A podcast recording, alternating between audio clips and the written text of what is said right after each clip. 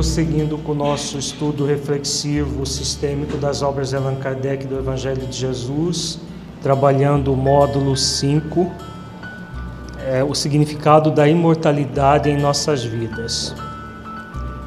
Nós trabalharemos no encontro de hoje imortalidade, evolução espiritual e conquista da felicidade.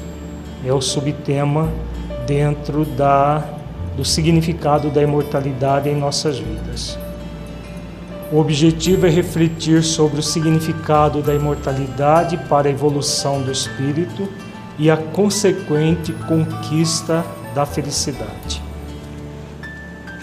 Vamos, como é de hábito, meditar sobre a essência e o significado de ser um espírito imortal em evolução e essa questão relacionada à conquista da felicidade. Feche os olhos, entre em contato com você mesmo em essência, buscando sentir-se um espírito imortal. Qual é para você o significado de saber-se um espírito imortal em evolução? Destinado à felicidade.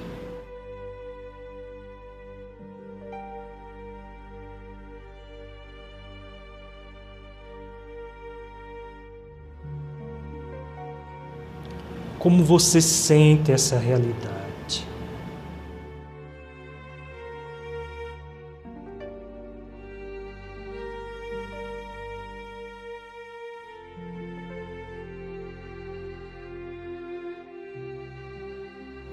Você sabe disso e assente no coração?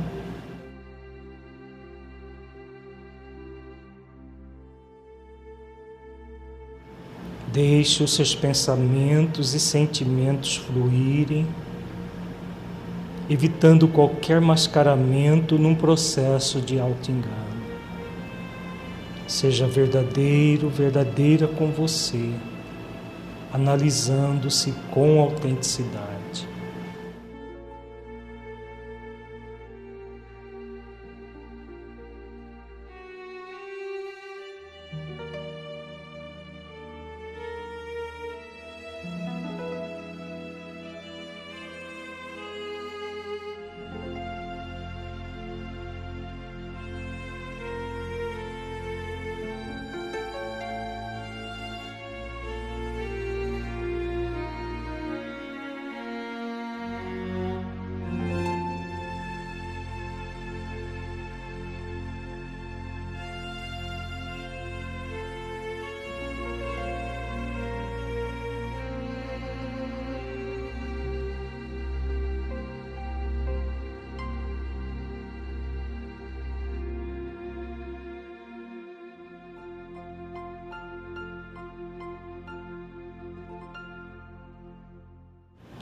Gradualmente vamos retornando ao estado de vigília para a nossa reflexão doutrinária.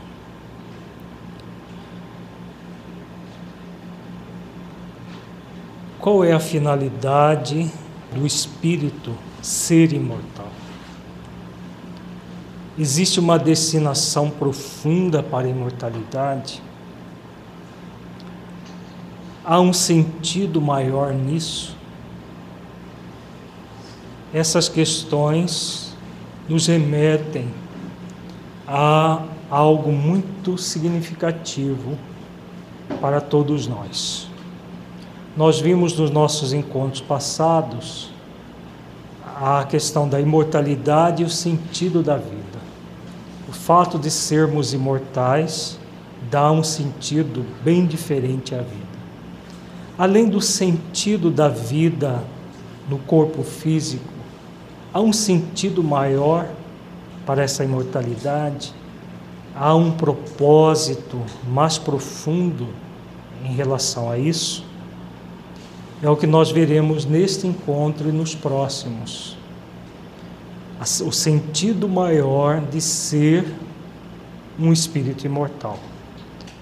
O grande objetivo é nós nos tornarmos plenamente felizes. Nós vamos começar as nossas reflexões com a questão 115. Para quem vem acompanhando os nossos estudos reflexivos desde o primeiro módulo, nós estamos quase sempre retornando a essa questão. Por quê? Porque é uma questão tronco. Em O Livro dos Espíritos existem questões tronco e as questões que se derivam dessas questões tronco. Esta é uma das principais questões do Livro dos Espíritos, porque nela é abordado qual é a destinação do espírito, qual é o sentido da existência do espírito e a sua destinação. Então Kardec pergunta: dos espíritos, um terão sido criados bons e outros maus? A resposta é uma, a pergunta é uma, ela não tem grandes, é, assim, ela, ela simplesmente pergunta se haveria espíritos criados bons por Deus ou espíritos maus. Mas a resposta que os benfeitores espirituais dão a Allan Kardec é de uma significação tão profunda que ela se torna, ela se torna essa questão tronco, que dela várias outras questões se desdobram depois no próprio livro dos Espíritos. Vejamos a resposta que os benfeitores dão. Deus criou todos os espíritos simples e ignorantes, isto é, sem saber. A cada um deu determinada missão, com o fim de esclarecê-los e de os fazer chegar progressivamente à perfeição, pelo conhecimento da verdade, para aproximá-los de si. Nesta perfeição é que eles encontram a pura e eterna felicidade. Passando pelas provas que Deus lhes impõe, é que os espíritos adquirem aquele conhecimento. Uns aceitam submissos essas provas e chegam mais depressa à meta que lhes foi assinada. Outros só a suportam murmurando e, pela falta em que desse modo incorrem, permanecem afastados da perfeição e da prometida felicidade. Então vejamos o alcance desta questão. Vamos voltar aqui e refletir alguns elementos dela. Né? Por que, que ela é uma questão tronco? Porque ela aborda toda a trajetória do espírito. Nós vimos nos nossos encontros passados que o espírito, com E maiúsculo, é uma individualização do princípio inteligente, que começou a sua trajetória evolutiva no, no átomo e vai concluí-la no anjo, que começou pelo átomo, como nos diz a questão 540 do Livro dos Espíritos. Todos nós temos a mesma origem, essa origem na, no princípio inteligente. Kardec aqui está perguntando é, não mais do princípio inteligente, mas do espírito com E maiúsculo. Então, o espírito, ser individualizado.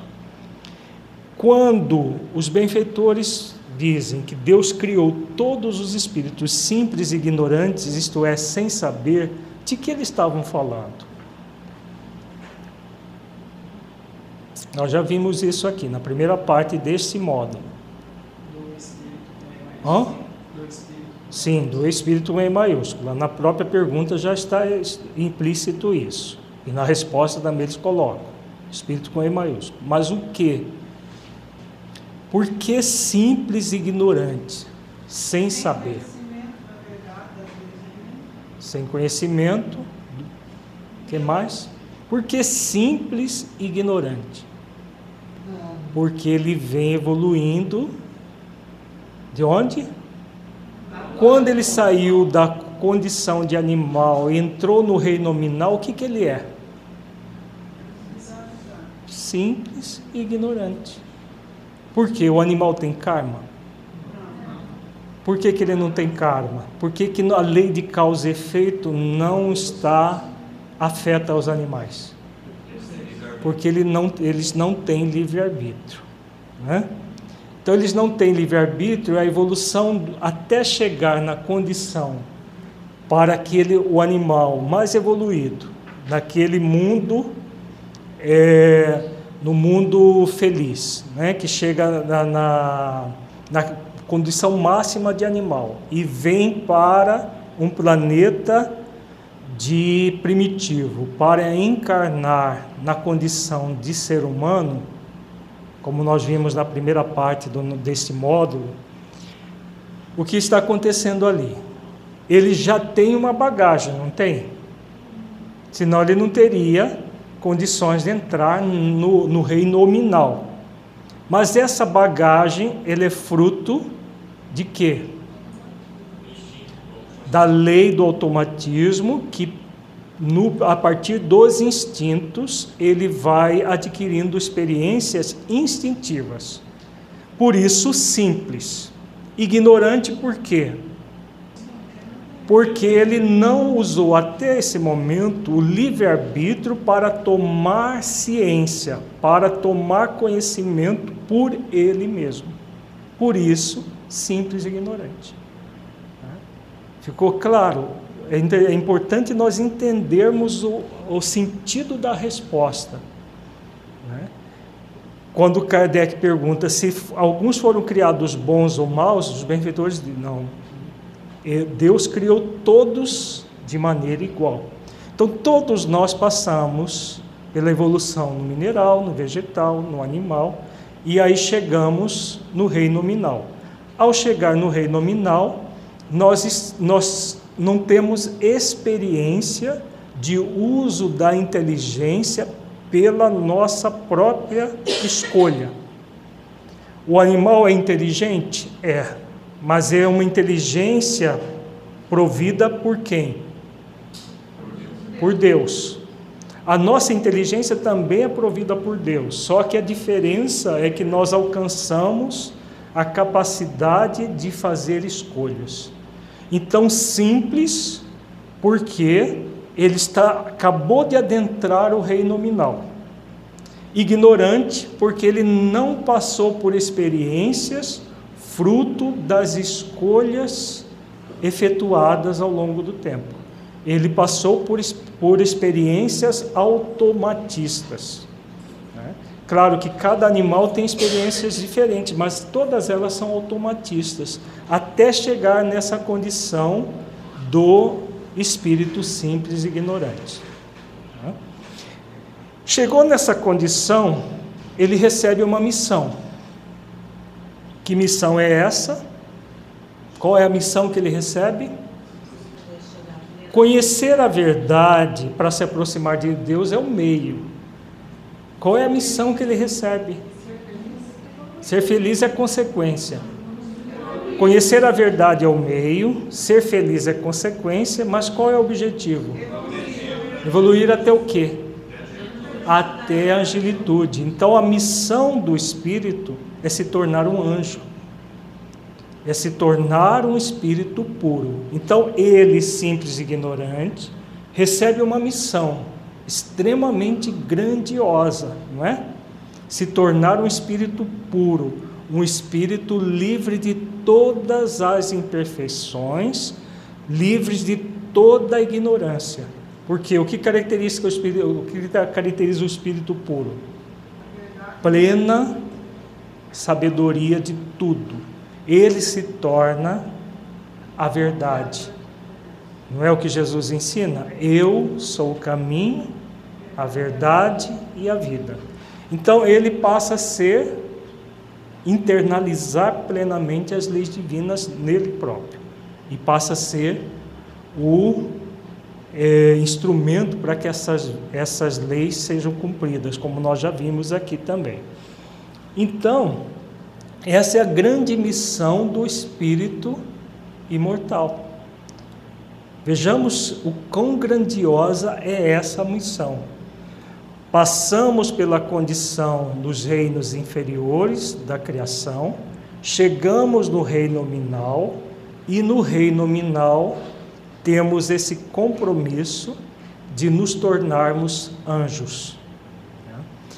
E aí é colocado o meio para isso e a consequência disso. O meio, conhecer a verdade para aproximarmos de Deus. Nós vimos isso no primeiro módulo, a presença amorosa de Deus em nossas vidas, que já saiu, inclusive, o livro desse conteúdo.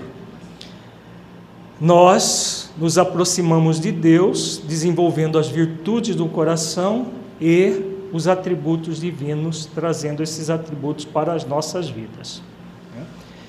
Nesse processo de aperfeiçoamento, nós vamos conquistar a pura e eterna felicidade. Essa pura e eterna felicidade vai ser alcançada quando nós chegarmos na condição do espírito puro. Por enquanto, nós podemos ter o quê? A felicidade relativa. Né? A felicidade relativa vai cada vez mais ser alcançada a partir do momento que nós vamos exercitando. Nós vamos nos submetendo a essa meta, ao nos submetermos as próprias leis se encarregam de fazer com que nós nos tornemos felizes, o cumprimento dessas leis. Né? Porque todas as leis divinas existem em função de nós sermos felizes. Ao cumprir as leis, nós vamos adentrando a felicidade, passando por essas provas. E os benfeitores dizem que uns aceitam submissos se submete à missão de evoluir por escolha própria, por consciência de si, e outros murmuram, outros se revoltam com relação à meta. Então, desdobrando esse, essa questão, nós podemos resumir da seguinte maneira: a missão do espírito imortal é cumprir o propósito existencial de se aproximar de Deus pelo conhecimento da verdade e com isso alcançar a pura e eterna felicidade. Todo esse movimento de é, essa busca de se aproximar de Deus, alcançando a pura e eterna felicidade, é a destinação de se tornar um espírito puro. Qual é o sentido profundo consciencial da palavra submissão? Por quê? Quando nós olhamos a palavra submissão, algumas pessoas entendem isso como um processo de subserviência, de inferioridade. Na verdade, Deus não nos criou para sermos inferiores. Claro que nós vamos ser sempre, relativamente a Ele, inferiores, porque nós somos criaturas. Mas a submissão não tem esse caráter. A submissão tem exatamente submetermos-nos à missão. A missão não é evoluir até a condição do anjo. Então, submissão é quando o espírito imortal, em sintonia com seu propósito existencial, faz esforços para conhecer a verdade e desenvolver em si mesmo as virtudes entrega-se submisso às leis de Deus, ou seja, submete-se ao dever consciencial de realizar a missão que traz íncita em si, de chegar à perfeição relativa, possível à criatura, aproximando-se gradualmente do Criador, perfeição absoluta, até poder dizer, como Jesus, estou no Pai e o Pai em mim, adquirindo o direito de usufruir a pura e eterna felicidade da onipresença amorosa de Deus em si mesmo. Então, isso que é submeter. Vejamos que é algo extremamente grandioso, não tem nada de humilhante, muito pelo contrário, é o que nos engrandece enquanto espírito, porque ao nos submetermos à missão que nós trazemos assinada na nossa própria consciência, nós entramos num, num, num processo de conexão profunda com Deus. mesmo no nível evolutivo que nós estamos. Ao conectar com essa missão, com o esforço de cumprir as leis, desenvolvendo as virtudes, no nível que nós estamos, nós já começamos a sentir vislumbres dessa, dessa felicidade. A felicidade plena é futura, né? a pura e eterna felicidade é futura, mas vislumbres dessa felicidade já é possível aqui e agora, quando nós nos submetemos à missão. Quando nós, em vez de nos submetermos à missão, resolvemos por murmurar, qual será o, seria o sentido profundo consciencial da palavra murmurar? Vejamos. Murmurar é o processo circunstancial de revolta insubmissa ao propósito existencial, que pode durar mais ou menos tempo e ter diferentes graus de manifestação, desde o vazio existencial, passando pelo abandono existencial, até o estágio de isolamento existencial, a ponto de tentar perseguir Deus em si e principalmente nos outros, na vã tentativa de negar os mandamentos que Jesus nos ensinou. Tá? Então, a síntese do murmúrio é exatamente esse. É a pessoa que entra no movimento de negar aquilo que ela é.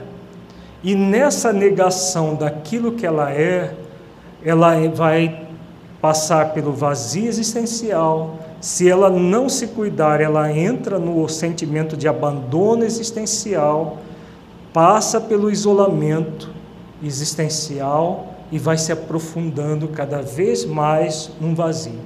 Quando nós vemos, por exemplo, em reuniões mediúnicas, espíritos que às vezes estão há mil anos, dois mil anos ou mais da dimensão espiritual fazendo mal, tentando matar Deus dentro deles mesmos, é exatamente esse movimento aqui.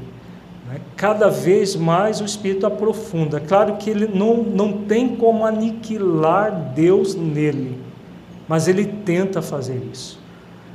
Tenta de que forma? Isolando a própria essência divina que ele é, isolando-se é, da, da, da, essência divina, focado é, no seu ego apenas, como se ele fosse um ser egóico e não um ser essencial que tem um ego.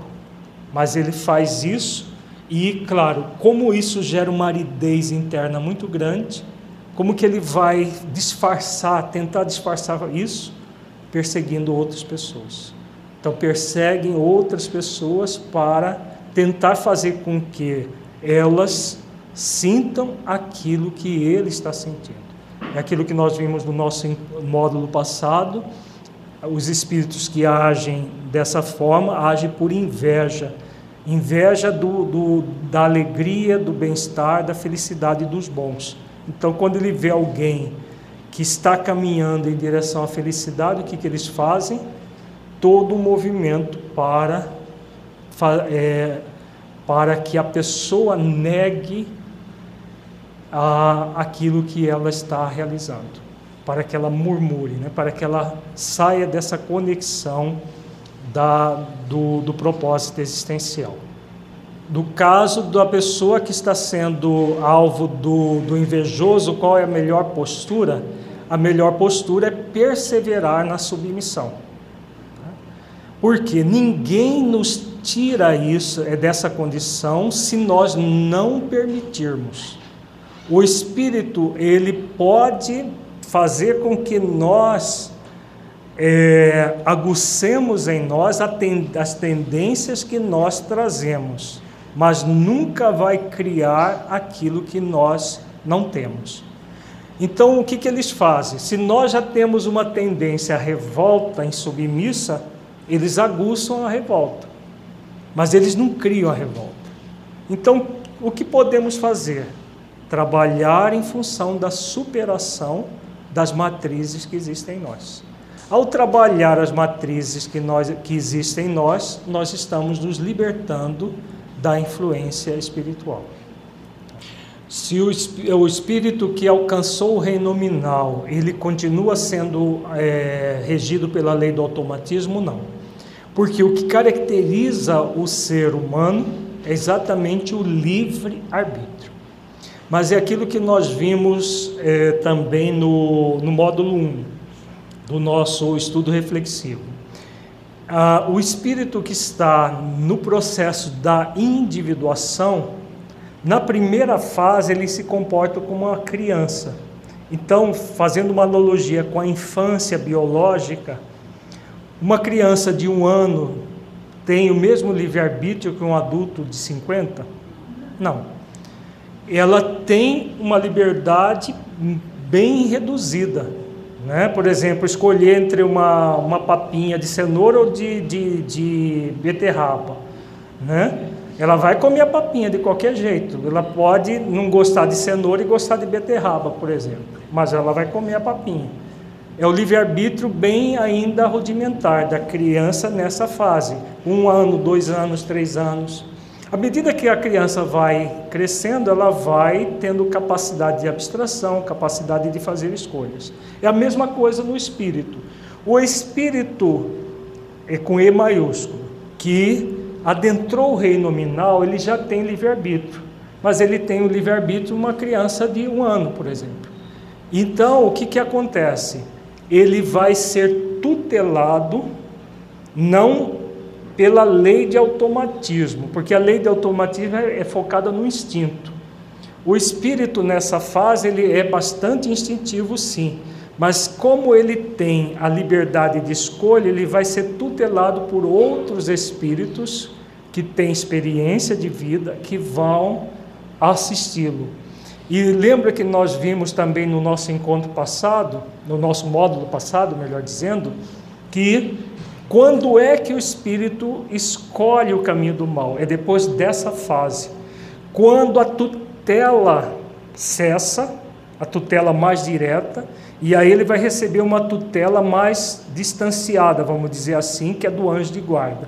Somente nessa fase é que o espírito começa a receber influências de outros espíritos, no caso de espíritos imperfeitos, e aí ele vai fazer escolhas, porque ele já tem capacidade de fazer escolhas por si mesmo. Aí ele escolhe enveredar pelo caminho do mal ou permanecer no bem. Se o princípio inteligente tem uma consciência, ele tem um princípio de consciência. Né? Porque o princípio inteligente, a própria inteligência, já é o protótipo da futura consciência. Somente o espírito no reino hominal é que podemos dizer que ele adquiriu a consciência de si. Né? O, o animal, por exemplo, ele tem uma consciência, vamos dizer assim, rudimentar de si mesmo, mas ele não sabe que ele é um animal, que ele tem é, um, a, foi criado por Deus para evoluir até a condição de anjo. Nada disso ele sabe. Isso é próprio para o ser humano. Inclusive para o ser humano depois de uma certa bagagem porque a grande maioria, por exemplo, da humanidade no nosso planeta, no nosso planeta que já é no, está no segundo estágio, ignora isso. Ignora enquanto consciência plena. Claro que nós sabemos disso do ponto de vista lá mais profundo, mas as pessoas passam batido. Né?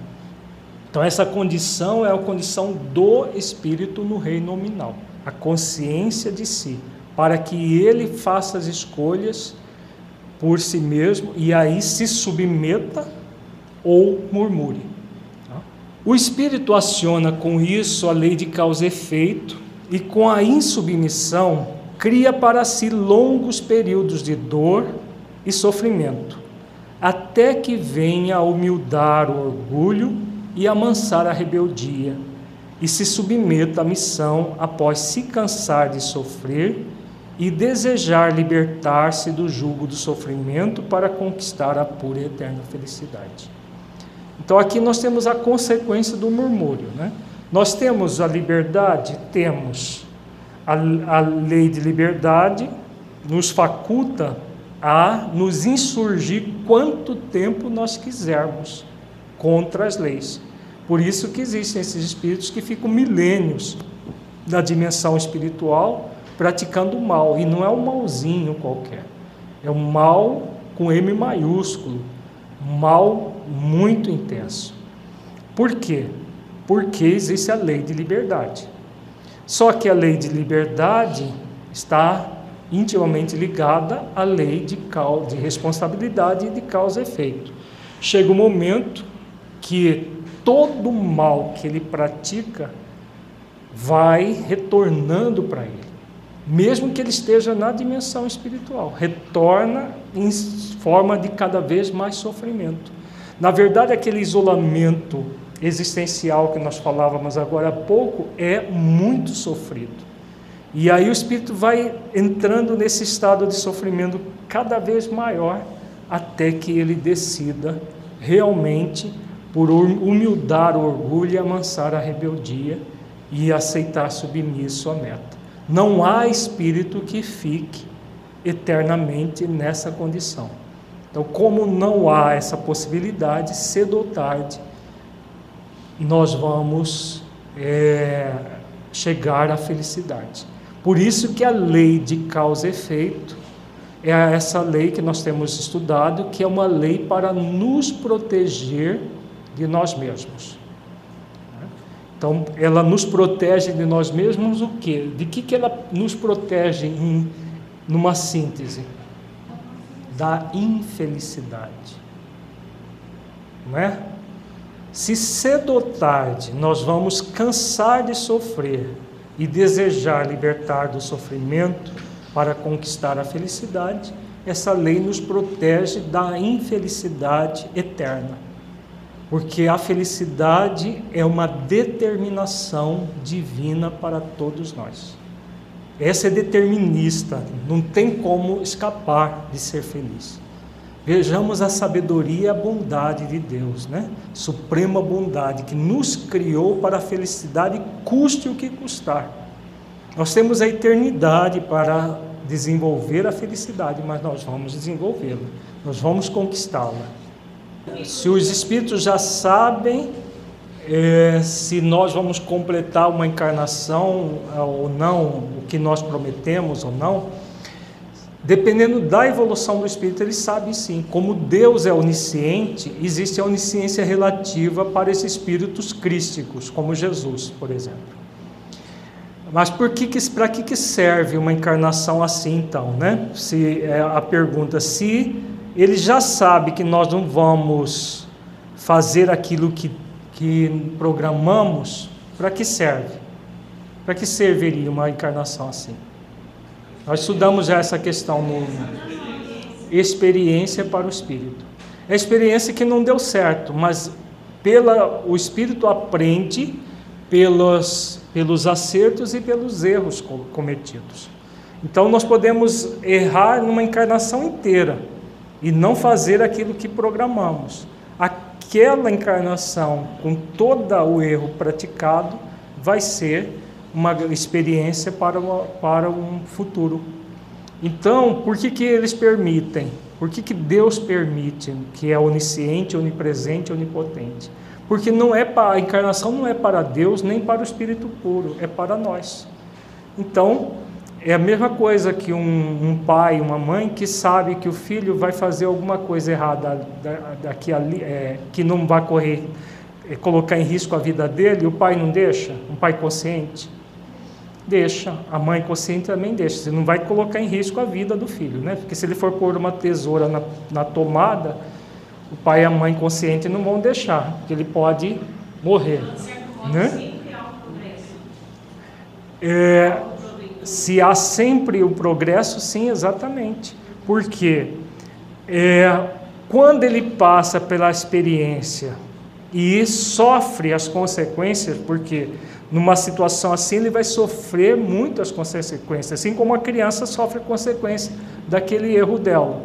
O que, que ela aprende? Aprende como não fazer. Então, uma existência inteira pode servir de elemento para que a gente aprenda como não fazer. É claro que nós não precisamos de fazer isso, né? porque essa insubmissão ou submissão é uma escolha nossa. Todos nós reencarnamos para submeter. Ninguém reencarna, não, eu vou reencarnar para ser realmente um mala sem alça, daqueles que faz tudo errado.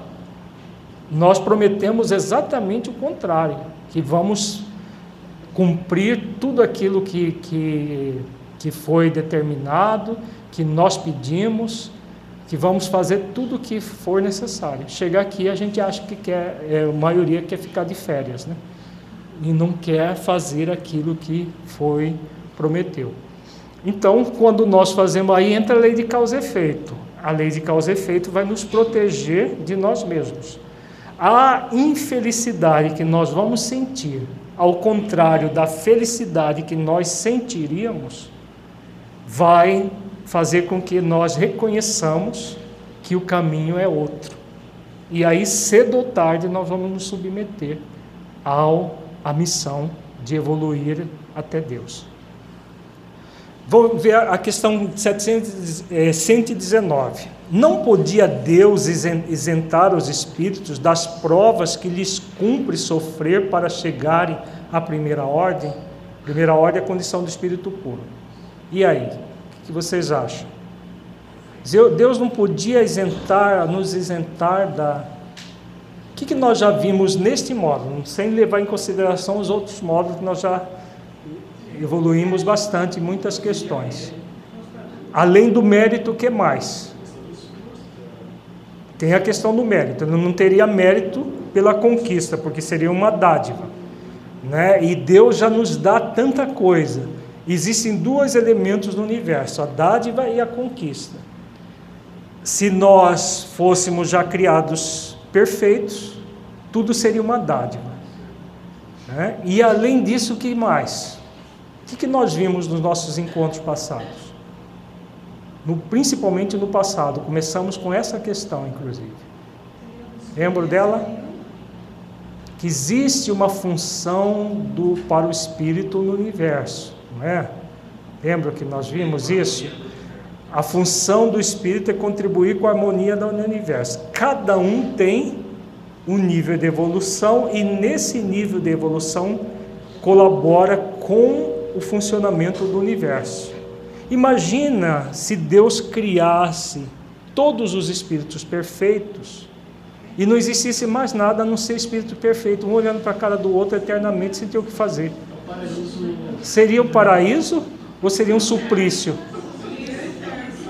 Porque imagina o espírito flutuando para lá e para cá, olhando para a cara do outro sem ter o que fazer. Exatamente porque existe essa beleza toda que é, desde o átomo, quando o espírito chega na condição de espírito puro, o que, que acontece com ele? Nós vimos isso aqui no início do, do desse módulo. Ele vira co-criador, já pensou? Quão grandioso é isso? Ele vai co-criar é, com, com Deus e cuidar de milhares e milhares de outros espíritos. E vai ter é, é, um sentido profundo a vida dele. Né? Agora imagina se fôssemos todos fantasminhas flutuando no universo sem mais nada. Por quê? Se, se houvesse pelo menos um átomo, Deus seria injusto de ter criado o Espírito perfeito e um átomo para ficar átomo a vida inteira. Concordam? Então só haveria espíritos perfeitos. Deus e o Espírito perfeito flutuando para lá e para cá sem ter o que fazer. É? Então, essa é a função principal, não apenas a questão da ausência do mérito, mas é, o sentido profundo da existência do Espírito. Então vejamos que nós trabalhamos imortalidade e sentido da vida nos nossos encontros passados. Agora nós estamos trabalhando imortalidade, evolução espiritual e conquista da felicidade. Vejamos que quando nós concorremos para a harmonia do universo, estamos nessa sintonia, vai acontecer o, o, per, o sentimento de pertencimento ao universo que nós lembra que nós trabalhamos isso no nosso encontro passado. Então a pessoa se sente pertencendo ao universo e isso gera uma grande felicidade. Porque se nós todos fôssemos espíritos puros, sem ter o que fazer, seria felicidade? Uma pura eterna felicidade numa inutilidade eterna? Já pensou? Já, acho que espíritos de condição mediana não aguentariam isso. Imagina espíritos crísticos.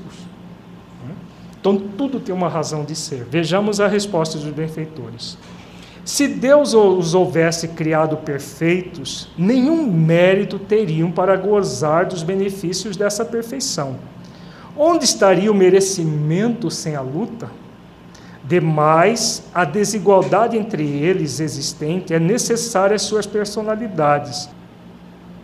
Acresce ainda que as missões que desempenham nos diferentes graus escala, da escala estão nos desígnios da providência para a harmonia do universo. Então, vejamos que é exatamente essas duas questões, né? A perfeição sem mérito não, não, não, não seria algo sábio do Criador.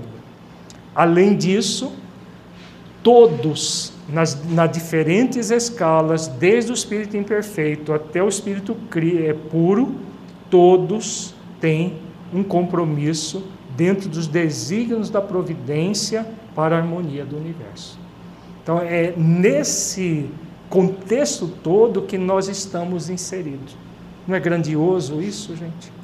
Não é tão sábio e, e, e, e tão a, a, alentador para todos nós? Quando nós vemos esse todo, não dá uma vontade enorme de agir no bem para que nós possamos conquistar isso o mais rápido possível? Dá ou não? Né? Então é exatamente isso que nós estamos trabalhando, é o sentir, o sentido existencial de tudo isso e o sentir a vontade de ser bom, de ser útil, de concorrer com essa harmonia do universo. Não é uma coisa simples, não estou simplesmente num processo de evoluir por mim mesmo.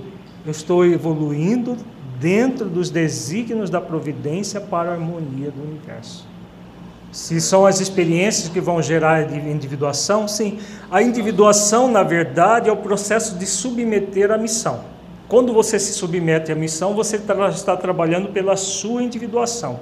Cada um pratica isso do, da sua forma, da sua maneira. Não existiria nada no universo a não ser os espíritos perfeitos seríamos perfeitos inúteis. Já pensou?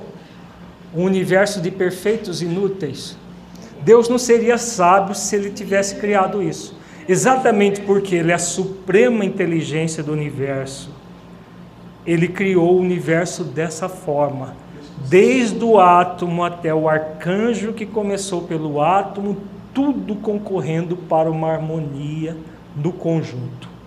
Né? E tudo evoluindo, tudo crescendo, tudo caminhando em função de uma da pura e eterna felicidade. Então é de uma sabedoria assim que só Deus mesmo, né? Para criar algo assim. Por que, que Deus não para de criar? Porque se ele parasse, chegaria um momento que seríamos os, os perfeitos inúteis. Né? Chegaria um momento que ficaríamos todo mundo, todos os espíritos perfeitos e pronto. Não existiria mais nada. Então ele nunca para de criar e sempre vai ter mundos em formação para que os espíritos que se tornam crísticos cuidem desses mundos e cocriem e o processo é incomensurável. Explicar mais sobre o conceito de dádiva e de conquista. Dádiva é tudo aquilo que você recebe de Deus. Esse corpo que você tem é seu? Você que o criou? Você projetou, mandou comprar em algum lugar? Não. Né? Seu pai e sua mãe eh, eles emprestaram para você, cada uma célula, que não foram eles que criaram, né? e deu origem ao seu corpo. Mas eles co-criaram a partir de uma célula que também foi emprestada pelos seus avós e assim por diante. Quem criou tudo isso? Deus. O ar que você está respirando, em que lugar que você mandou comprar? Então, o ar que nós respiramos é o que também? Uma dádiva de Deus. Tudo que existe no universo é dádiva. Né? Nós, quando fomos criados, nós conquistamos alguma coisa? Ou foi uma dádiva de Deus para o universo quando ele nos criou? Foi uma dádiva de Deus para o universo, é um presente de Deus para o universo. O que é conquista? Conquistas são todas as virtudes que você vai construir dentro de você até se tornar espírito puro. Isso é conquista, isso é seu, porque não é Deus que vai te dar. Deus já te deu uma dádiva, que são as sementes dessas virtudes. Então vamos comparar a virtude como uma árvore cheia de frutos. Deus nos dá todas as sementes, todas as, as sementes das virtudes, vamos dizer assim, elas estão em estado latente dentro de nós. Então isso é dádiva, porque Deus nos criou de que forma? A sua imagem e semelhança. Se Deus é a suprema virtude, como nós vimos até numa pergunta sua no, no, no, no nosso encontro passado, ele é a suprema virtude. Não, não existe virtudes assim individualizadas como nós, mas ele é a suprema virtude. Nós somos criados também com essas virtudes latentes, semente. A conquista é você transformar cada semente dessa numa árvore cheia de frutos. Isso é individual e intransferível. E o tempo que você vai levar para transformar todas as suas virtudes latentes em virtudes plenas é você que determina. Deu para entender? A dádiva, por exemplo, um espírito criado na mesma hora vai chegar na condição de espírito puro e pode chegar em momentos diferentes. Vai depender da submissão ou do murmúrio. O que se submete vai chegar mais rápido. O que se insurge contra as leis divinas vai, pode demorar bilhões e bilhões de anos mais do que aquele outro.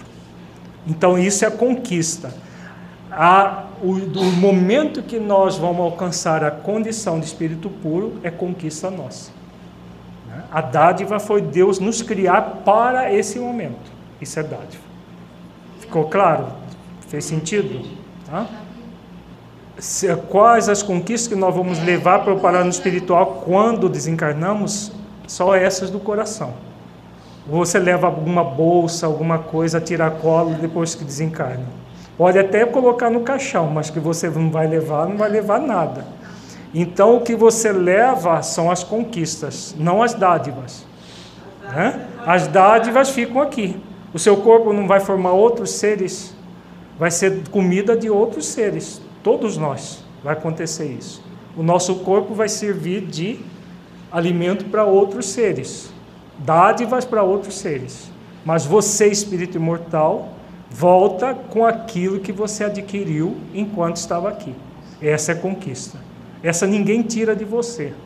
É aquilo que Jesus fala, é o é tesouro que o ladrão não rouba, que a ferrugem não corrói e que a traça não destrói.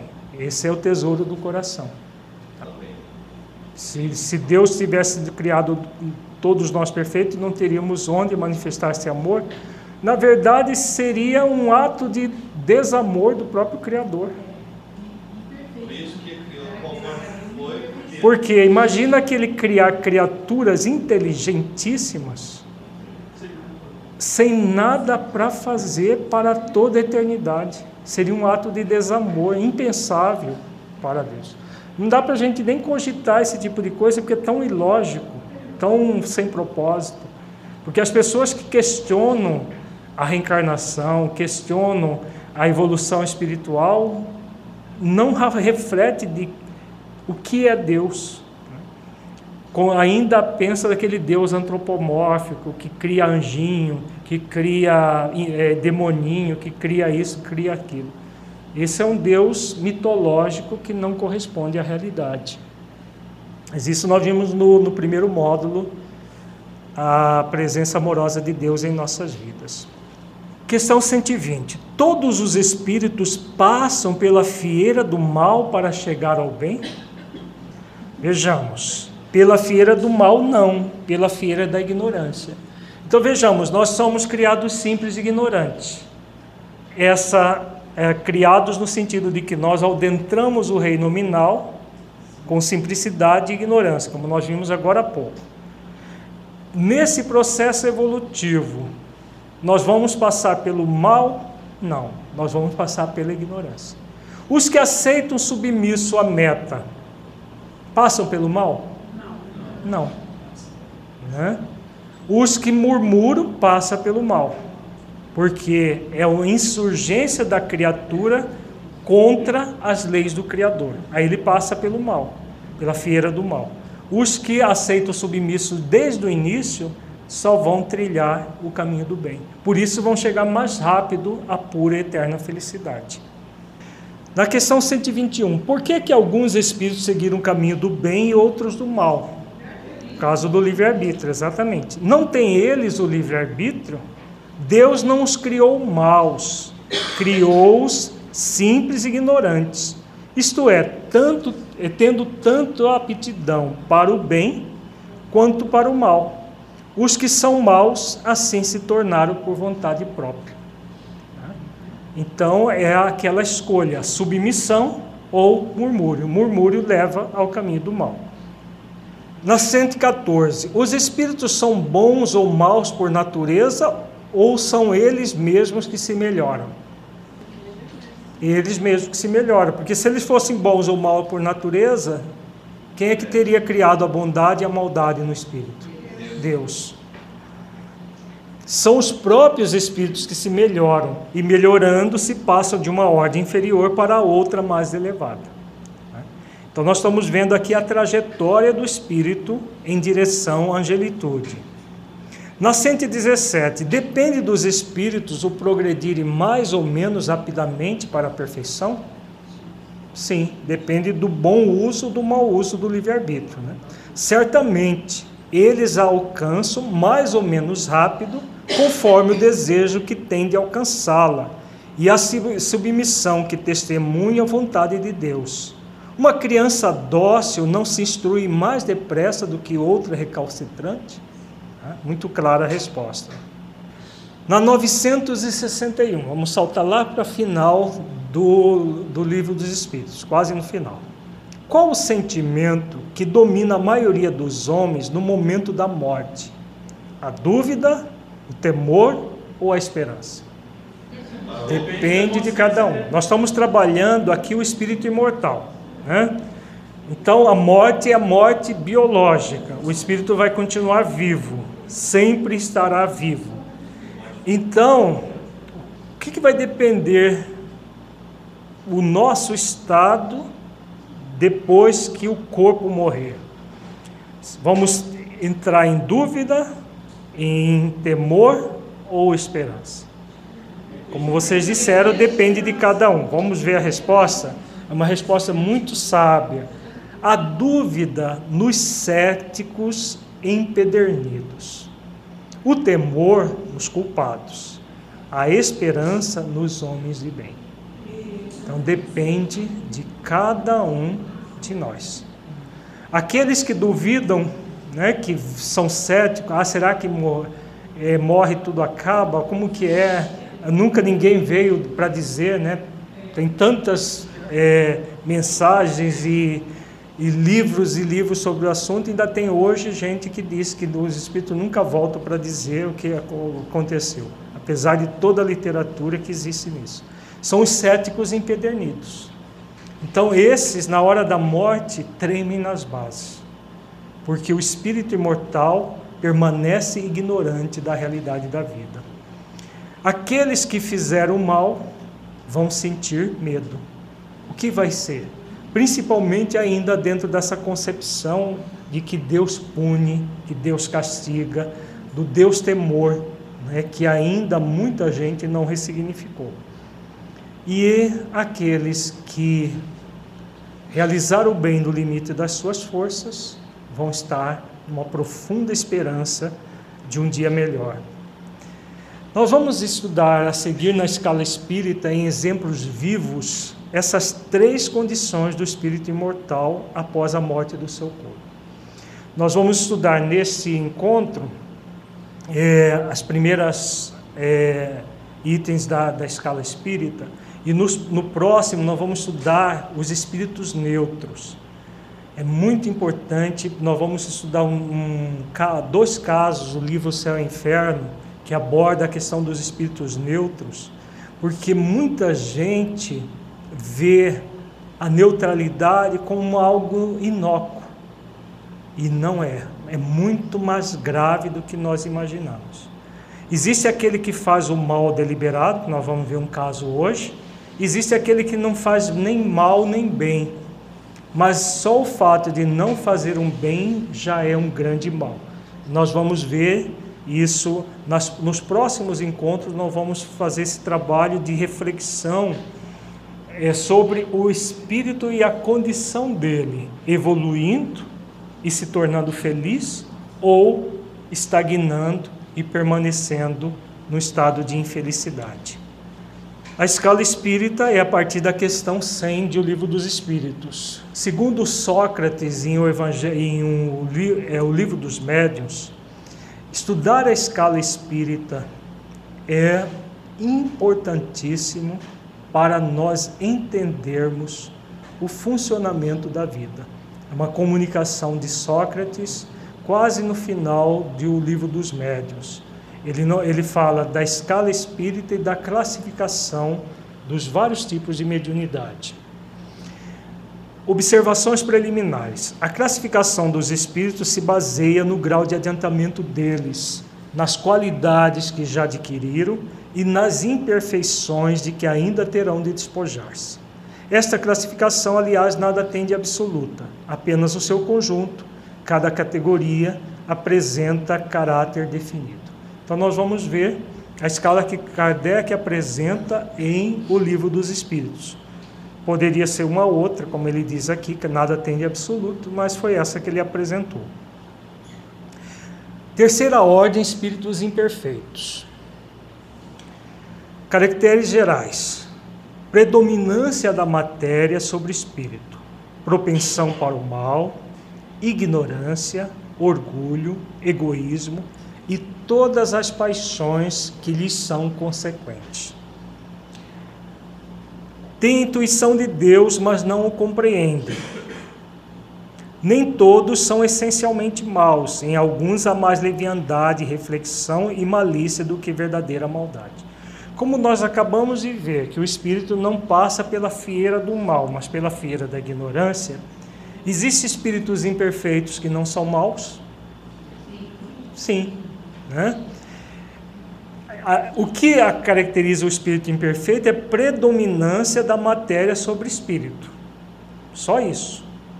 A propensão ao mal, o orgulho, o egoísmo, já é depois do, da, daquela primeira fase em que ele é tutelado pelos benfeitores espirituais e aí entra no movimento de desenvolver as paixões nesse momento que o espírito pode, se usar mal o livre-arbítrio, adentrar pela fieira do mal.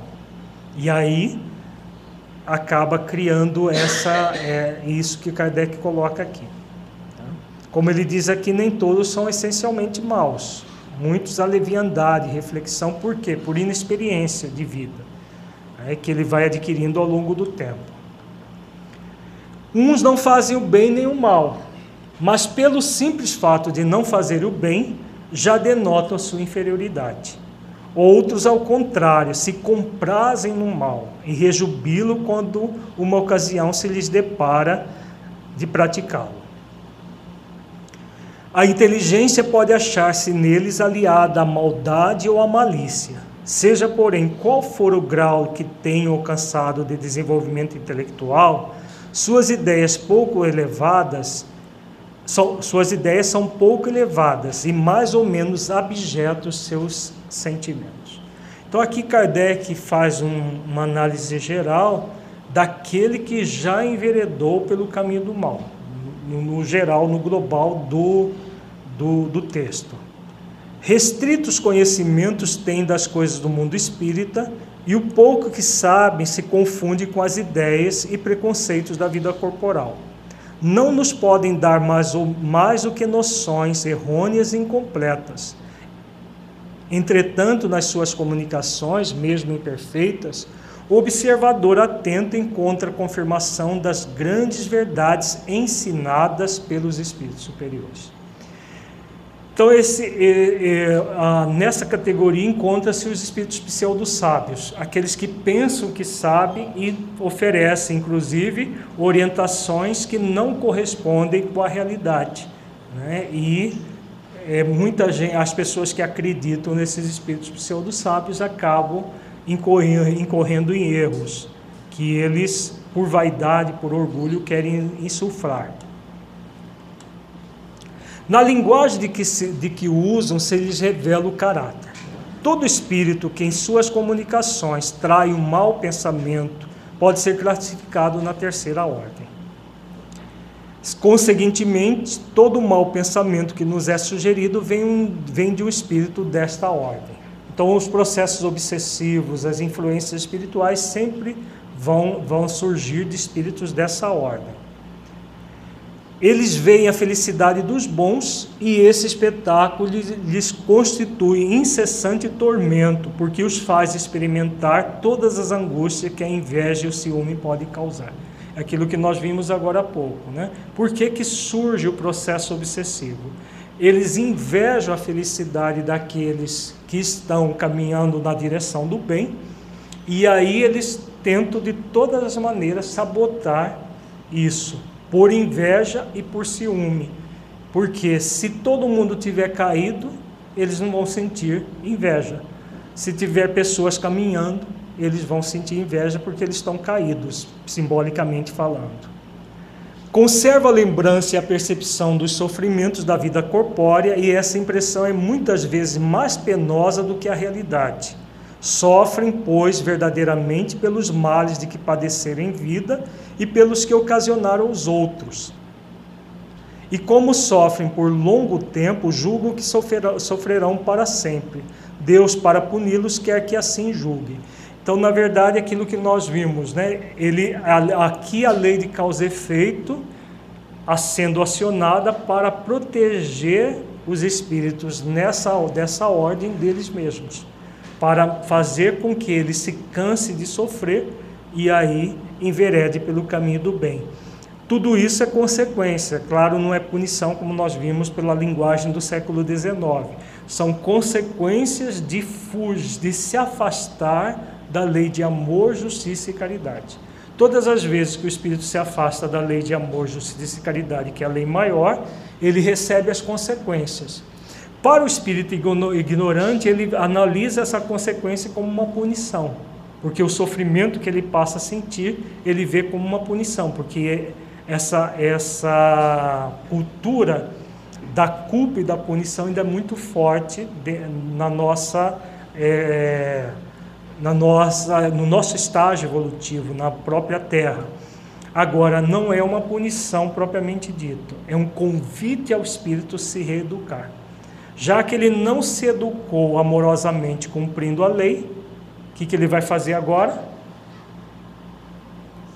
Ele vai ser reeducado pelo afastamento da lei. O afastamento da lei é o que? Sofrimento. Como ninguém gosta de sofrer ou alguém gosta de sofrer? Levanta a mão quem gosta de sofrer. É, como ninguém gosta de sofrer, ele retorna, ele retorna não, ele vai em direção ao amor cedo ou tarde, porque é o amor que o libera do sofrimento. Pode compor cinco classes principais. Vamos estudar mais pontualmente a, a décima classe. A décima classe dos espíritos impuros. São inclinados ao mal, de que fazem objeto de suas preocupações. Como espíritos, dão conselhos pérfidos, sopram a discórdia, a desconfiança e se mascaram de todas as maneiras para melhor enganar ligam-se aos homens de caráter bastante fraco para cederem às suas sugestões, a fim de induzi-los à, à perdição, satisfeitos com o conseguirem retardar-lhes o adiantamento, fazendo-os sucumbir nas provas por que passam. Então, esses espíritos na dimensão espiritual, por inveja, por despeito, como nós vimos, eles buscam insuflar toda eh, e qualquer eh, tentativa de alguém se elevar na direção do bem, eles buscam fazer as pessoas sucumbir quando estão desencarnados. Né? Quando eles estão encarnados, eles vão constituir a, as piores é, criaturas no, na nossa sociedade. Nas manifestações, dão-se a conhecer pela linguagem. A trivialidade, a grosseria das expressões dos espíritos, como nos homens, é sempre indício de inferioridade moral, senão também intelectual. Suas comunicações exprimem a baixeza de seus pendores, e se tenta iludir falando com sensatez, não consegue sustentar por muito tempo o papel e acabam sempre por se traírem. Alguns povos os arvoram em divindades maléficas, outros os designam pelos nomes de demônios, maus gênios, espíritos do mal. Quando encarnados, os seres vivos que eles constituem se mostram propensos a todos os vícios, geradores das paixões vis e degradantes, a sensualidade, a crueldade, a felonia, a hipocrisia, a cupidez, a avareza sorte. É, então, são aqueles espíritos que constituem um grande peso para a sociedade quando encarnados. E quando desencarnados, eles insufram esses mesmos que estão encarnados a é, cultuarem esse tipo de sentimentos. Fazem o mal por prazer, as mais das vezes sem motivo, e por ódio ao bem. Quase sempre escolhe suas vítimas entre as pessoas honestas.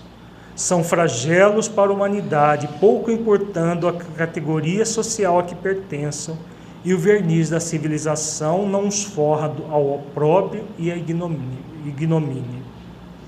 Então, são, independente, da, da classe social, eles manifestam aquilo que, que trazem na intimidade, que é essa inferioridade. Nós vamos ver pelo caso que vamos estudar agora no, do livro Céu e Inferno, na segunda parte, capítulo 4, o caso do príncipe Ourã. Então, a classe alta da, da sociedade na época. Né? Um, um príncipe russo que estava nessa categoria de espírito imperfeito empedernido ainda no mal. Vejamos a, a comunicação dele, que é bastante ilustrativa para nós. Um espírito sofredor apresentou-se dando o nome de Ouran, príncipe russo de outros tempos. Para quem não, não, nunca leu O Céu e Inferno, um livro que, da, da codificação, que nós recomendamos que todos leiam, é, época, Kardec é, fazia evocações de espíritos conhecidos e desconhecidos. Ah, conhecidos assim, que eram personalidades da época ou de séculos anteriores, ou desconhecidos do, do público, mas que alguém conhecia. Por exemplo, saiu uma notícia de um jornal de um espírito suicida, como havia toda uma programação de desenvolvimento da doutrina espírita ele evocava os espíritos na Sociedade Espírita de Paris e em outros centros espíritas na França e fora da França. E essas comunicações, é, como eram psicografadas, foram todas registradas. E o livro, no, no livro Céu e Inferno, ele faz a descrição, de, é, a narração de várias comunicações de espíritos em diferentes graus de evolução desde espíritos felizes que é, cumpriram com seu compromisso na terra, até espíritos como este aqui, que foi uma, um peso para a sociedade e estava na dimensão espiritual sofrendo as consequências dos atos dele. Quereis dar-nos algumas minudências sobre a vossa situação? Isso aqui é a pergunta de Kardec. Ó, oh, felizes os humildes de coração, porque deles é o reino do céu. Orai por mim, Felizes os humildes de coração que escolhem uma posição modesta a fim de cumprirem a aprovação. Pela linguagem dele, já era um espírito com um certo nível de arrependimento. Né? Porque outros que Kardec descreve, inclusive, ah, eles se, eh, se recusavam a escrever, quebravam lápis, jogavam o lápis na, no rosto dos médios, rasgavam as folhas de papel. Tem um, no livro, na revista espírita, tem uma comunicação de um espírito danado, que tem uma referência dele no livro dos médios, que é um caso assim que o espírito se negou de todas as maneiras a se comunicar. Era um espírito extremamente malévolo. Vós todos a quem devora a inveja, não sabeis o estado a que ficou reduzido um desses que na terra são considerados felizes. Não avaliais o fogo que o abrasa, nem os sacrifícios impostos pela riqueza, quando por ela se quer obter a salvação Permita-me o Senhor, a mim, déspota, espiar os crimes derivados do meu orgulho entre aqueles mesmos a quem oprimi com a tirania. Aqui ele faz referência a essa questão, né? Nós aqui na, na, no corpo, muitas vezes invejamos aqueles que têm dinheiro, aqueles que mandam, desmandam, achando que esses são felizes, esses que são aqueles que não, não têm uma, uma, uma concepção espiritual da vida, acham que esses são os felizes, esses que são os, os, os sábios, né, os sabidos, né, que não cumpre a, aquilo que é próprio do, do ser humano, que é, é participar de uma sociedade igualitária, justa. Então são vistos assim. Mas é aquela visão superficial em que se observa a, a, a felicidade por, pelo ter, pelo que a pessoa tem de recursos econômicos, financeiros, e não pelo ser que ela é. Né? E muitos, na condição como dessa do príncipe Urã, é, usufrui dos bens egoisticamente, orgulhosamente, e aí, é claro, eles é, têm tudo que o dinheiro pode comprar, mas não têm a paz, a harmonia no coração. E cedo ou tarde vão se encontrar nessa condição aqui que ele relata. Extremamente sofrido pelo aquilo que fez. Orgulho. Repita-se constantemente a palavra para que se não esqueça nunca que Ele é a fonte de todos os sofrimentos que nos acabrunham. Sim, eu abusei do poderio e favores de que disponha. Fui duro e cruel para com os inferiores, os quais tiveram de curvar-se a todos os meus caprichos, satisfazer a todas as minhas depravações quis a nobreza, a, a fortuna, as honras e sucumbir sob peso superior às próprias forças. Aqui ele faz uma queixa, né, que aquilo que ele obteve no mundo foi superior às próprias forças. Vejamos uma nota de Kardec. Isso é uma queixa muito comum ah, é maior do que eu, é superior às minhas forças, a dificuldade que a pessoa tem e que por preguiça mental não realiza aquilo que é para ser feito. Nota de Kardec: os espíritos que sucumbem são geralmente levados a alegar um compromisso superior às próprias forças, o que é ainda um resto de orgulho e um meio de se desculparem para consigo mesmos não se conformando com a própria fraqueza. Deus não dá a ninguém mais do que possa suportar. Não exige da árvore nascente os frutos dados pelo tronco desenvolvido. Demais, os espíritos têm liberdade, o que lhes falta é a vontade, e esta depende deles exclusivamente. Então, aqui, a, com a nota de Kardec, não, não, não há como né, alegar-se que é superior às forças. Na verdade, é um desculpismo que a pessoa faz para não permanecer num processo de auto-engano e não reconhecer que a realidade é bem outra. É, o que falta é a vontade de realizar as ações para modificar a si mesmo. É mais cômodo dizer que é mais forte do que eu, né, superior às minhas forças. Com força de vontade não há tendências viciosas insuperáveis, mas quando um vício nos apraz, é natural que não façamos esforços para domá-lo, por domá-lo. Assim, somente a nós devemos atribuir as respectivas consequências. É, a pessoa é responsável por, por aquilo que ela está fazendo. A pergunta de Kardec: Tendes consciência das vossas faltas, faltas, e isso já é um passo para a regeneração. Esta consciência é ainda um sofrimento para muitos espíritos, o sofrimento é um efeito quase material, visto como atidos à, à humanidade de sua última encarnação. Não experimento nem apreende as sensações morais. Por que, que ele diz que a consciência aqui é sofrimento? Existe um motivo para isso.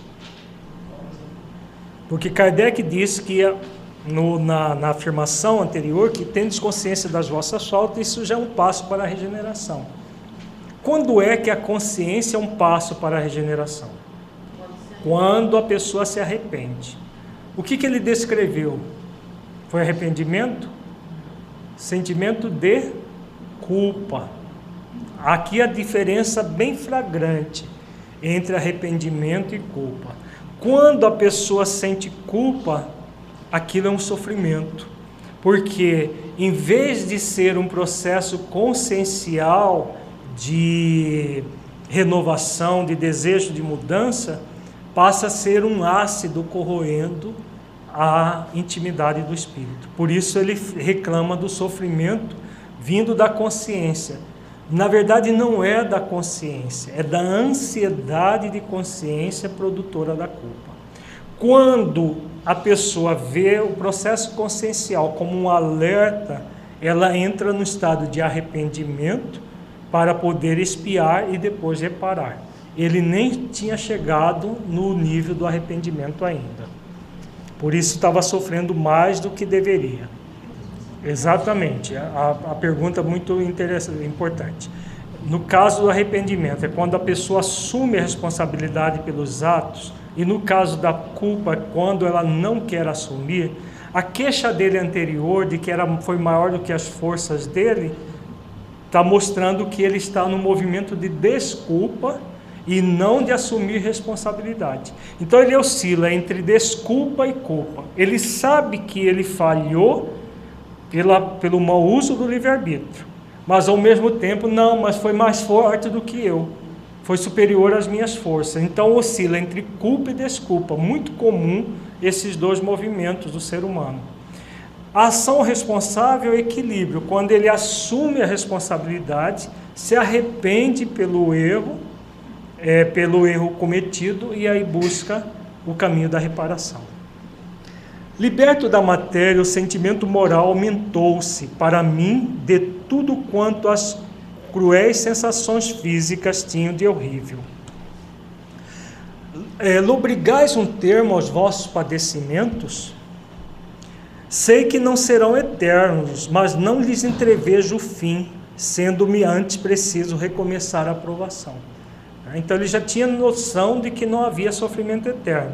Mas enquanto o espírito está sofrendo, é igual você estar tá com uma dor de dente. Você sabe que vai passar né? mesmo que se for possível até tirar o dente.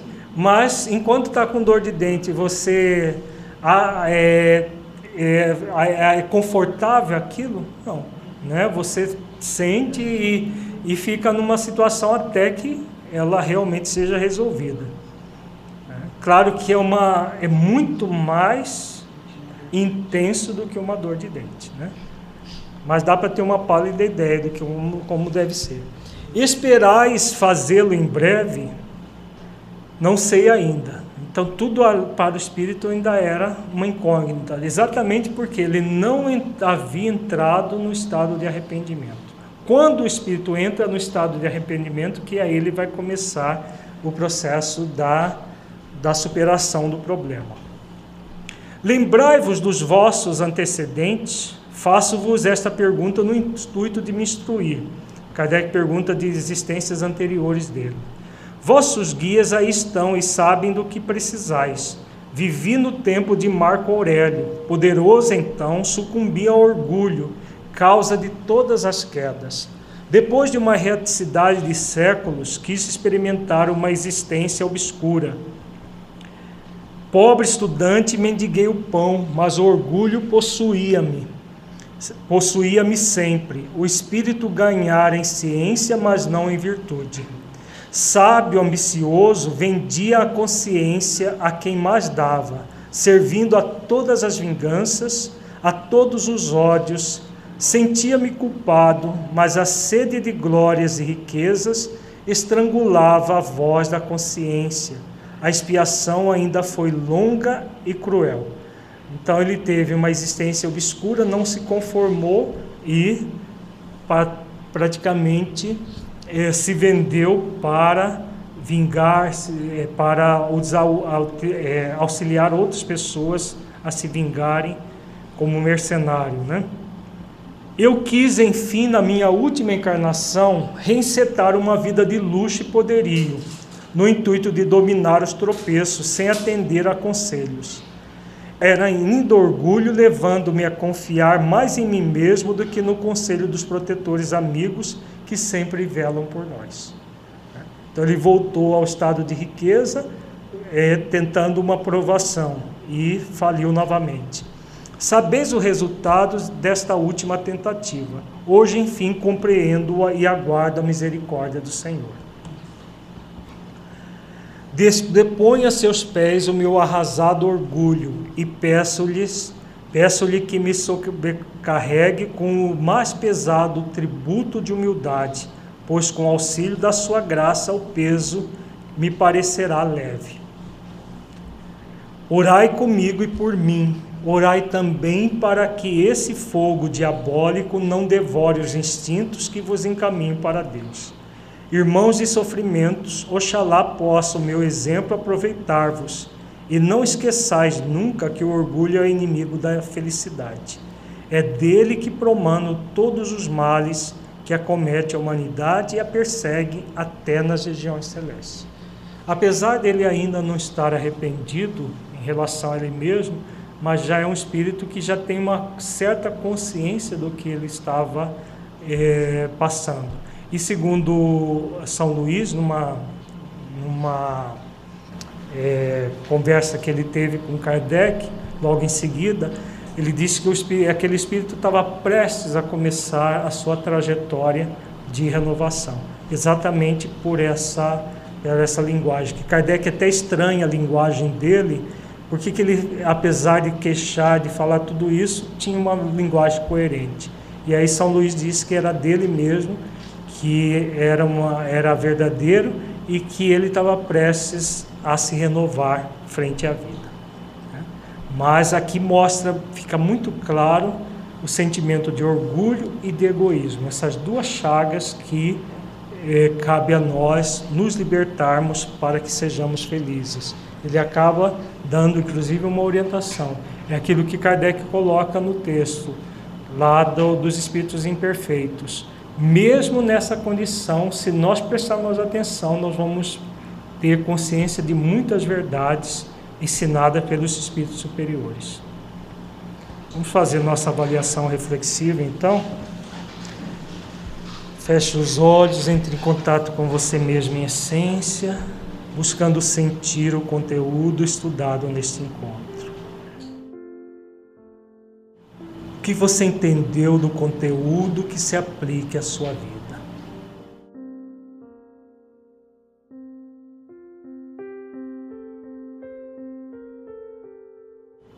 conteúdo estudado mudou a forma como você entende a sua imortalidade? Caso positivo, que mudança foi essa?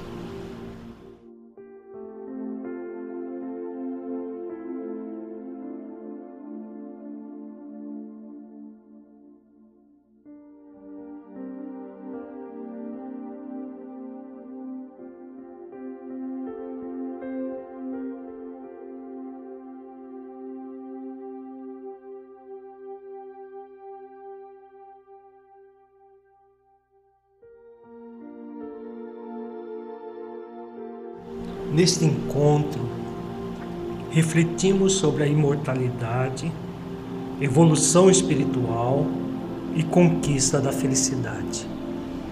Somos convidados a conhecer a verdade, trabalhando pela nossa completa desmaterialização, desenvolvendo as virtudes essenciais da vida, para nos aproximarmos de Deus, conquistando a felicidade. Como você se sente buscando esse caminho?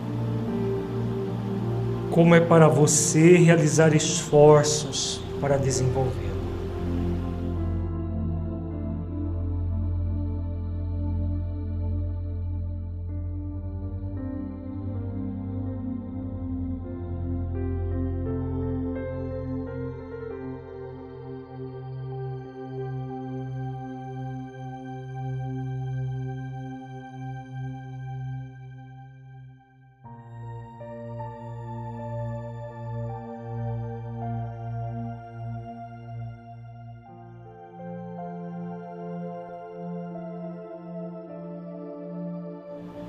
Como você sente a sua vida aplicando o conteúdo estudado? Você sente que ele pode melhorar a sua vida em sua busca de autotransformação e nas suas atividades na prática do bem?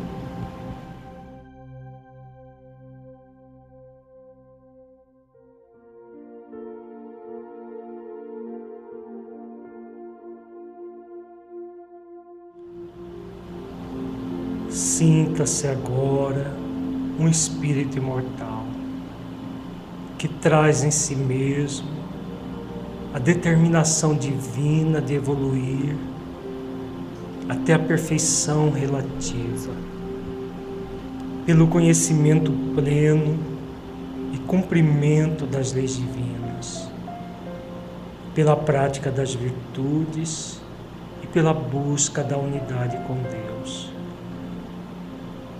Mergulhe profundamente nessa verdade espiritual.